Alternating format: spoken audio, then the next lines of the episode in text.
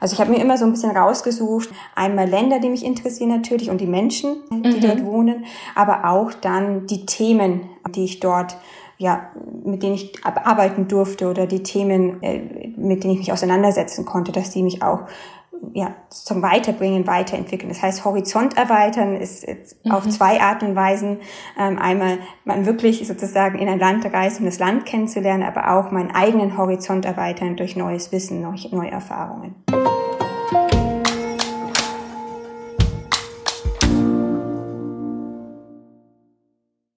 Hi und herzlich willkommen zu einer neuen Folge von Versprochen. Mein Name ist Anne und als Host dieses Podcasts treffe ich auf spannende Persönlichkeiten. Sie teilen nicht nur ihre persönlichen Geschichten, sondern auch Themen, die sie derzeit bewegen, ganz ehrlich und offen mit euch und mir. Versprochen. Mein heutiger Gast ist Laura und wir sprechen über Change Management, unsere Diversity-Initiative in Advisory und das Gefühl der Zugehörigkeit. Bangladesch, Texas, Australien, Belgien oder Deutschland. Dein persönlicher Weg hat durch unterschiedlichste Länder mit diversen Stationen geführt. Ich kann mir vorstellen, unsere HörerInnen möchten genauso gern wie ich wissen, welche Intention dahinter steckt. Ich freue mich sehr, dass du heute da bist. Hi Laura. Hallo Anne, danke für die Einladung. Ich freue mich auf das Gespräch. ich freue mich auch sehr. Also erzähl mal, wer bist du und warum bist du deinen Weg genau so gegangen? Ähm, ja, mein Name ist Laura Weinhold. Ich bin seit circa sieben Jahren jetzt bei PwC. Und warum bin ich meinen Weg so gegangen? Ich glaube, es war immer, weil ich neue Perspektiven haben wollte, ja, und meinen Horizont erweitern wollte. Das, glaube ich, ist, ist der größte Hintergrund. Und magst du deinen Weg für unsere Hörerinnen einmal noch etwas genauer beschreiben? Ich habe ja schon ein paar Länder benannt. Es wäre sicherlich spannend zu erfahren, was du da genau getan hast. Genau, ähm, ich, ich, ein, eines der Länder waren ja die USA oder Houston, Texas, äh, die, die du erwähnt hast. Mein, mein Weg mit PwC hat nämlich nicht in Deutschland hier ähm, angefangen und auch nicht in der Rolle, in der ich jetzt gerade bin. Also ich bin ähm, gegenwärtig verantwortlich für das Diversity und Inclusion Programm in Advisory bei PwC Deutschland und angefangen habe ich bei PwC in den USA. Da kam ich hin, weil mein Mann damals ein Angebot hatte, in den USA zu arbeiten und ich eben mir nicht vorstellen konnte, äh, hier in Europa zu bleiben. Und dann bin ich mit über den Atlantik gezogen und habe dort im Bereich People and Organization bei PwC als Beraterin angefangen. Und nach ein paar Jahren, also das waren mhm. wahnsinnig schöne und bereichernde Jahre in den USA, sind wir dann zurückgezogen nach München, also in die Stadt, in der ich auch studiert habe und mhm. hier äh, bin ich dann im Münchner Büro sozusagen bei PwC wieder angekommen und äh, habe dann weiter im Bereich People and Organization und Change Management gearbeitet, bis ich vor circa einem Jahr dann intern die Möglichkeit hatte, übergangsmäßig die Rolle eben für Diversity und Inclusion zu übernehmen. Die anderen Stationen, das war natürlich die Zeit vor PwC, das war ähm, sowohl während des Studiums äh, als auch ähm, ja kurz nach dem Studium. Also unter anderem, ich glaube, du hattest auch Bangladesch erwähnt, war mhm. ich, ähm, ich habe internationale Politik, BWL und Rechtswissenschaften studiert und im Bereich internationale Politik habe ich mich auch viel mit Entwicklungspolitik auseinandergesetzt und war dann ähm, einen Monat in Bangladesch bei der Grameen Bank für ein Trainee-Programm. Ähm, die Grameen mhm. Bank ist Nobelpreisgewinner und ja, setzt sich ein für die Armutsbekämpfung. Sie gibt ja, armen Familien, vor allem Frauen, Mikrokredite, dass die ein, ein kleines Business aufbauen können und so den mhm. Weg aus der Armut, ähm, eine Möglichkeit haben, aus der Armut herauszukommen. Und das war auch eine wahnsinnig schöne Erfahrung, ähm, eben hier in, in Bangladesch mit der Grameen Bank zu arbeiten vor Ort und auch auf dem Land, auf dem Land wirklich mit den den Kreditgebern zu reden, Interviews zu führen, um zu verstehen, was sie voranbringt, ähm, was ihnen wirklich hilft, ihre eigene Situation zu verbessern. Äh, ich weiß nicht, ich glaube Australien war das andere Land, das du erwähnt hattest. Ich muss schon selbst, also ich gehe sozusagen in der Zeit jetzt chronologisch auch zurück. Ähm, Australien mhm. ähm, war eine Zeit, äh, da war ich jetzt schon dreimal in meinem Leben und ähm, plane auch hoffentlich nächstes Jahr wieder zurückzukehren, wenn es die Corona-Situation äh, zulässt für ein paar Wochen mit meiner mhm. Familie. Ähm, aber in Australien war ich das erste Mal für einige Monate, um da dieses klassische Work and Travel zu machen. Ich habe den Großteil dieser Work and Travel Zeit in, ähm, für einen Politiker gearbeitet, der in Western Australia im Parlament saß und da ging es um Fragen von Energiepolitik, ja, nachhaltiger Energiepolitik, genau. Also ich habe mir immer so ein bisschen rausgesucht, einmal Länder, die mich interessieren natürlich und die Menschen, die mhm. dort wohnen, aber auch dann die Themen, die ich dort ja, mit denen ich arbeiten durfte oder die Themen, äh, mit denen ich mich auseinandersetzen konnte, dass die mich auch ja, zum Weiterbringen, weiterentwickeln. Das heißt, Horizont erweitern ist mhm. auf zwei Arten und Weisen. Ähm, einmal man wirklich sozusagen in ein Land reisen, um das Land kennenzulernen, aber auch meinen eigenen Horizont erweitern durch neues Wissen, neue, neue Erfahrungen. Also wäre das auch die gemeinsame Komponente zwischen all den Stationen, Genau, also Horizont erweitern oder neue Perspektiven zu bekommen. Und ich glaube auch das ist das, was die letzten Jahre bei PwC ausgemacht haben. Mhm. Würde ich dir in deiner Freizeit begegnen, an welchem Ort würde ich dich am ehesten antreffen? Ach, vermutlich ähm, draußen, also draußen in der Natur oder auch in der Stadt natürlich. Also ich lebe mhm. direkt in München mit meiner Familie und da ich den Großteil meiner Zeit innen verbringe für meine Arbeit. Also das heißt, seit März, seit wir natürlich zum Großteil im Homeoffice sind, verbringe ich die Tage im Homeoffice und dann ist natürlich die Freizeit ähm, umso wichtiger, die draußen zu verbringen. Also ob das jetzt äh, vor den Toren Münchens ist, am Starnberger See oder ähm, in Alpennähe oder nur hier im, im Park, ja, vor der Tür im englischen mhm. Garten. Also wir wohnen relativ zentral, haben aber trotz natürlich trotzdem in München ähm, viele kleine grüne Ecken und Plätze und Parks, äh, wo wir hingehen können, genau, mit der Familie. Das merke ich mir dann auf jeden Fall. Ich behaupte jetzt einfach mal ganz provokant, Veränderungsprozesse brauchen keine professionelle Begleitung. Und jetzt muss ich widersprechen wahrscheinlich. Ja, also ich, ich hatte vorhin erwähnt, dass ich im äh, Bereich People and Organization in den USA angefangen hatte, also in unserer Beratungsbranche. Und ähm, das ist auch mein Fokus, also ähm, äh, neben Fragen der Organisationsentwicklung, zu der ja auch äh, Diversity and Inclusion äh, ja, grob gehört, ähm, ist Change Management auch ein anderes äh, meiner Themen. Und ich würde eben da widersprechen, liebe Anne, und sagen, Change Management wird auf wirklich jedem Projekt benötigt und es sollte auch stark mit den anderen Projektbereichen integriert sein. Ja?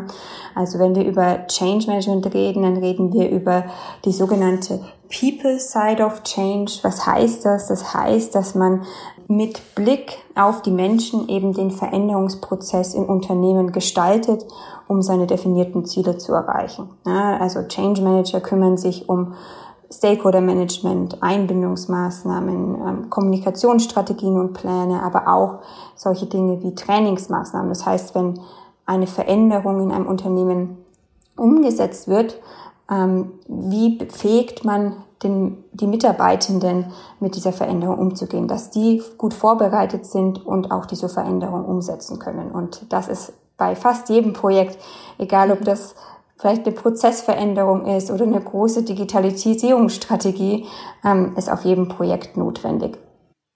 Was fandest du denn an Change Management besonders herausfordernd?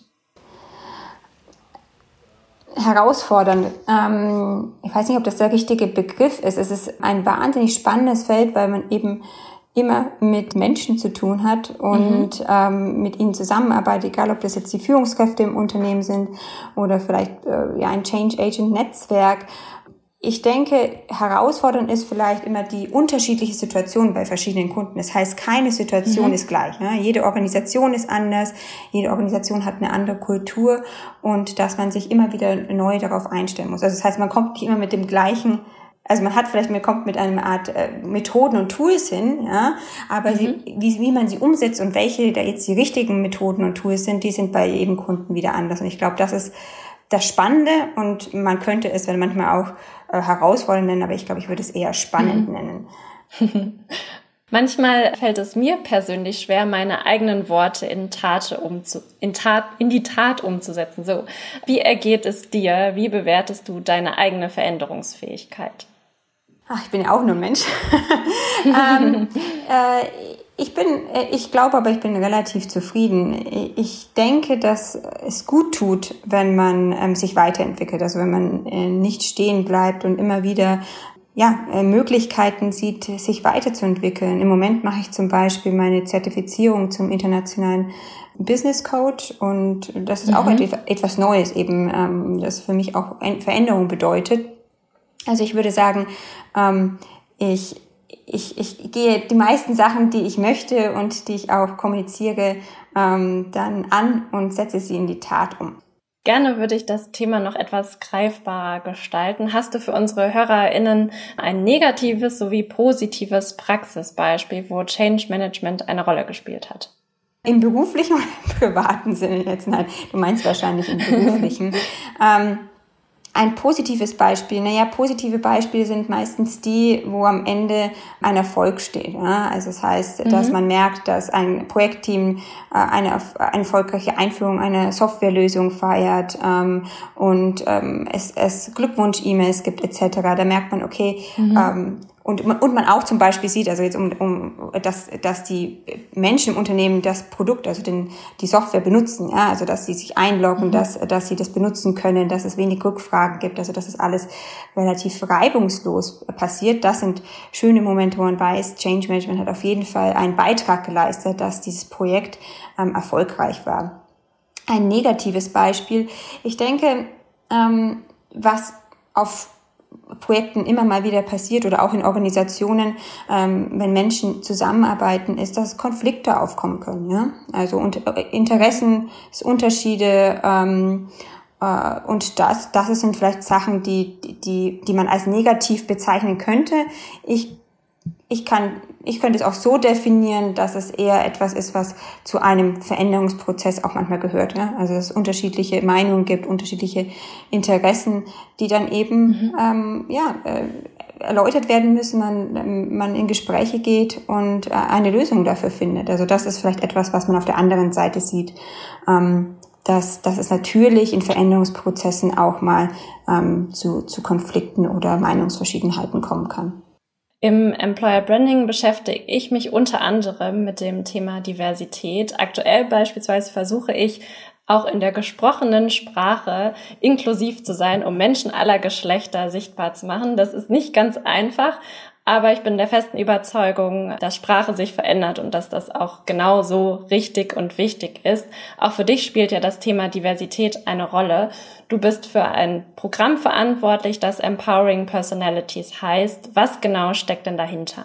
Ja, gerne, Anne. Ähm, aber erstmal zur Einordnung ist wichtig zu erwähnen, dass es neben meiner Rolle in Advisory natürlich noch ein DNI-Team bei uns gibt, welches für ganz PwC Deutschland zuständig ist und welches übergreifend für alle unsere Geschäfts Geschäftsbereiche mit den verschiedensten Initiativen dazu beiträgt, dass Vielfalt ähm, in all ihren Facetten, also ob das jetzt hinsichtlich Geschlecht, Herkunft, Alter, sexuelle Orientierung oder Gedanken ist, dass Vielfalt gelebt wird. Für Advisory in Deutschland gibt es eben zusätzlich diese, äh, dieses Programm Empowering Personalities. Was verbirgt sich hinter dem Programm? Unser Ziel ist es, äh, mit Kommunikation und verschiedenen Trainingsmaßnahmen erstmal Bewusstsein für Diversity und Inclusion zu schaffen und eben zudem spezielle Angebote zu bieten, die entweder bestimmten Zielgruppen ähm, oder allen Mitarbeitenden zugänglich sind und ermöglichen sollen, dass jede oder jeder erfolgreich ähm, ihren Weg bei PwC gestalten kann. Ich äh, nenne mal hier ein paar Beispiele äh, für das Empowering Personalities Programm und die Angebote. Also einmal ist uns der Netzwerkgedanke wichtig. Wir haben verschiedene Netzwerke. Unser größtes ist das Women at Advisory Netzwerk. Ähm, wir bieten hier Kolleginnen aller Grades eine Plattform zum Austausch an. Es gibt regelmäßig verschiedene Formate von Business Lunches zu Panel-Diskussionen mit Führungskräften oder eben auch Workshops zu karriererelevanten Themen.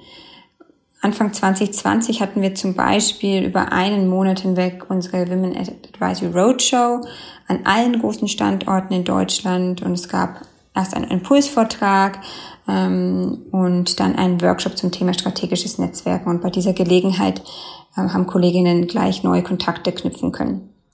Netzwerken ist ein, ein großes Thema und eben die verschiedenen Netzwerke, die es innerhalb von Advisory ähm, entweder eben für ganz Advisory oder in bestimmten Fachbereichen gibt. Greift ihr denn innerhalb des Programmes auch das Thema Flexibilität auf? Wenn wir über Wertschätzung von Vielfalt sprechen, dann ist uns auch wichtig, dass wir Flexibilität ermöglichen wollen. Ja? Also wir wollen die verschiedenen Bedürfnisse von Mitarbeitenden ähm, abdecken und ihnen gerecht werden. Und deswegen haben wir in Advisory zusätzlich zur klassischen Teilzeit, die es natürlich gibt, drei verschiedene Flex-Modelle zum Beispiel ermöglichen, dass man Projektarbeit bestmöglich mit Care-Arbeit verbinden kann oder man kann sich je nach Wunsch zeitweise oder unbefristet immer wieder Freiräume schaffen. Also größere äh, Blöcke äh, freier Zeit im, unter dem Jahr. Zudem gibt es äh, auch die Möglichkeit, den Bonus in Urlaubstage umzuwandeln oder ein Sabbatical äh, zu nehmen. Genau. Das, das zur Flexibilität, die eben auch wichtig ist, um Vielfalt wertzuschätzen und die verschiedenen Lebensmodelle und Lebenswirklichkeiten auch abzudecken unserer Mitarbeitenden. Als letztes und zentrales Element des Programms will ich äh, noch auf Bias Awareness und Inclusive Culture zu sprechen kommen. Anne, du hattest ja bereits Sprache erwähnt. Ja, Sprache schafft Wirklichkeit und oft benutzen wir leider unbewusst ähm, Stereotype. Und unser Ziel ist es, äh, einmal hier Bewusstsein in der Organisation zu schärfen über diese unbewussten Denkmuster, aber gleichzeitig verschiedene Tools an die Hand zu geben, wie man im Alltag sowie in Entscheidungssituationen, zum Beispiel bei Einstellungen, ja, den Einfluss unbewusster Denkmuster vermeiden äh, beziehungsweise verringern kann.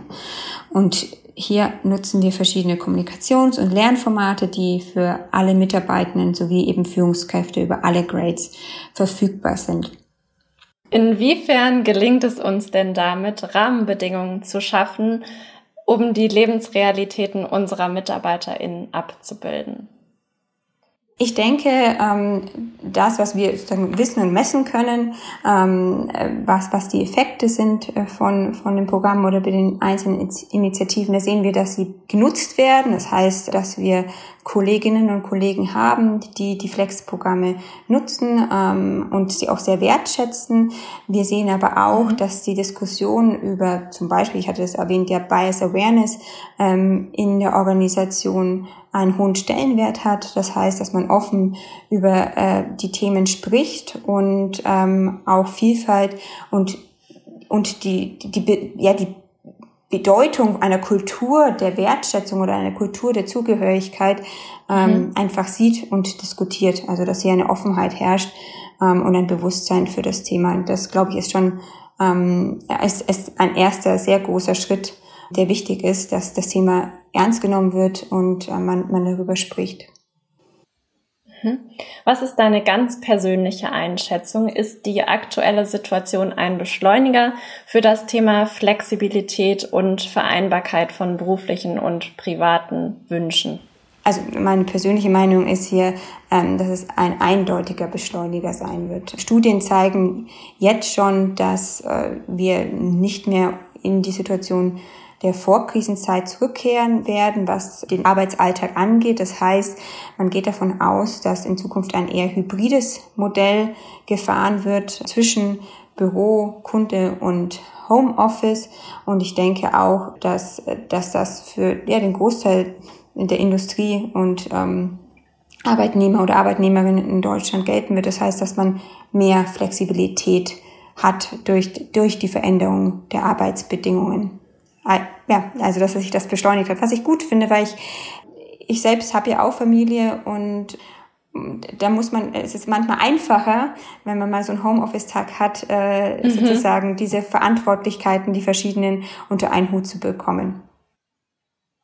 Ja, da sprichst du schon ein spannendes Thema an. Die Arbeit im Homeoffice ist ja, wie du schon gesagt hast, seit längerer Zeit für dich, für mich und vielleicht auch für viele andere HörerInnen gelebte Realität. Ist es in dieser Zeit denn egal, bei welchem Arbeitgeber ich arbeite oder denkst du, es gibt sinnvolle Maßnahmen, das von dir schon angesprochene Gefühl oder die Kultur der Zugehörigkeit zu verstärken? Ja, also ich glaube, äh, dass es nicht egal ist, weil äh, zu einer Organisation gehört ja auch immer eine Kultur. Also der Umgang miteinander, ähm, die, mhm. die, die Regeln, die herrschen, die Normen. Und das macht oft den Unterschied. Ich weiß, ich, du sprichst wahrscheinlich an, dass wir alle vor einem Computer gerade sitzen, daheim ja. äh, an unserem Schreibtisch oder vielleicht sogar Küchentisch und was ist denn der Unterschied? Aber nein, ich glaube, äh, ich bin davon überzeugt, dass es einen Unterschied gibt und das ist der Unterschied eben in, ähm, im Umgang miteinander, in, in, in der Teamzusammenarbeit, in, in der ja, Entwicklung, in der Führungskraft, die dir zugeteilt ist und die dir in deiner Entwicklung hilft. Also, dass all diese Punkte wichtig sind, auch aus der Distanz weil sie eben Zugehörigkeit schaffen können und auch Wertschätzung zeigen. Was kann man machen? Das war deine zweite mhm. Frage. Ich denke, dass es sehr wichtig ist, regelmäßig Teamtreffen zu haben, dann eben virtuell, aber sich wirklich Zeit zu nehmen im Team, sich unabhängig von äh, von inhaltlichen Themen. Ja, also man hat ja nur noch Meetings an Meetings, äh, höre ich manchmal, ähm, dass man sich aber eben unabhängig von den äh, fachlichen Meetings auch mal als Team trifft. Hier vielleicht, es gibt ja bestimmte ja, Möglichkeiten, mal irgendwie äh, ein äh, Wein- oder Schokotasting zu machen ähm, oder ein Escape Room. Wir haben zum Beispiel im Team einen virtuellen Escape Room mal gemacht, der, der, der war sehr spannend und sich einfach auszutauschen. Also, äh, dass man trotzdem dieses Team-Feeling hat, das wäre ein Punkt, den man machen kann. Und als Führungskraft, denke ich, ist es wichtig, dass man sich auch wieder die Zeit nimmt für die Mitarbeiterentwicklung. Also jeder Mitarbeiter, jede Mitarbeiterin ist hier, hat hier andere Bedürfnisse, dass man einfach weiß, äh, mit wem muss ich mich denn mal wieder äh, virtuell treffen, auch auf dem Gespräch und schauen, ob das alles funktioniert, wie es denen geht im Homeoffice, weil man eben diese Distanz doch hat, also die physische Distanz, genau.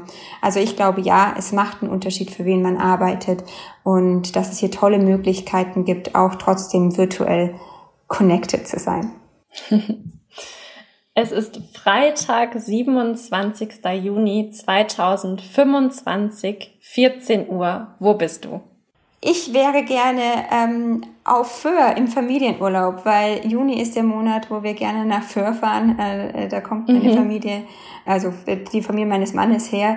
Und ich würde jetzt einfach mal sagen, ich, ich verbuche da jetzt einfach mal Urlaub drunter und sage, wir sitzen da am Strand ähm, und, und genießen unsere freien Tage. Aber in der Woche drauf geht's gleich weiter ähm, äh, zu einer wichtigen Veranstaltung ähm, in der Arbeit, ähm, wo es ja da kann ich jetzt noch nicht viel sagen, aber das ist natürlich jetzt in, fünf Jahren, das ist eine, eine, lange Zeit und wie du gemerkt hast, ähm, Horizont ähm, erweitern, Perspe neue Perspektiven, mhm. das war mir immer wichtig und PwC hat mir das immer geboten. Ähm, deswegen glaube ich, fünf Jahre sind eine lange Zeit und ich bin gespannt, ähm, wo die Reise dann noch hingeht. Aber ich weiß, ähm, dass, dass es, dass sich spannende Möglichkeiten bestimmt geben wird. Tolle Aussichten. Herzlichen Dank für deine Zeit, Laura. Schön, dass du da warst und wie versprochen, das Schlusswort gehört dir. Danke dir, liebe Anne, für das Gespräch. Mein Schlusswort ist ganz kurz und zwar be yourself, be different. Geht wirklich euren Weg und äh, versucht eure, euren Horizont immer zu erweitern, schöpft all die Möglichkeiten aus, äh, die euch dieser Weg gibt. Ähm, ich bin gespannt, was sich da für Wege ergeben. Wir hören uns wieder. Versprochen.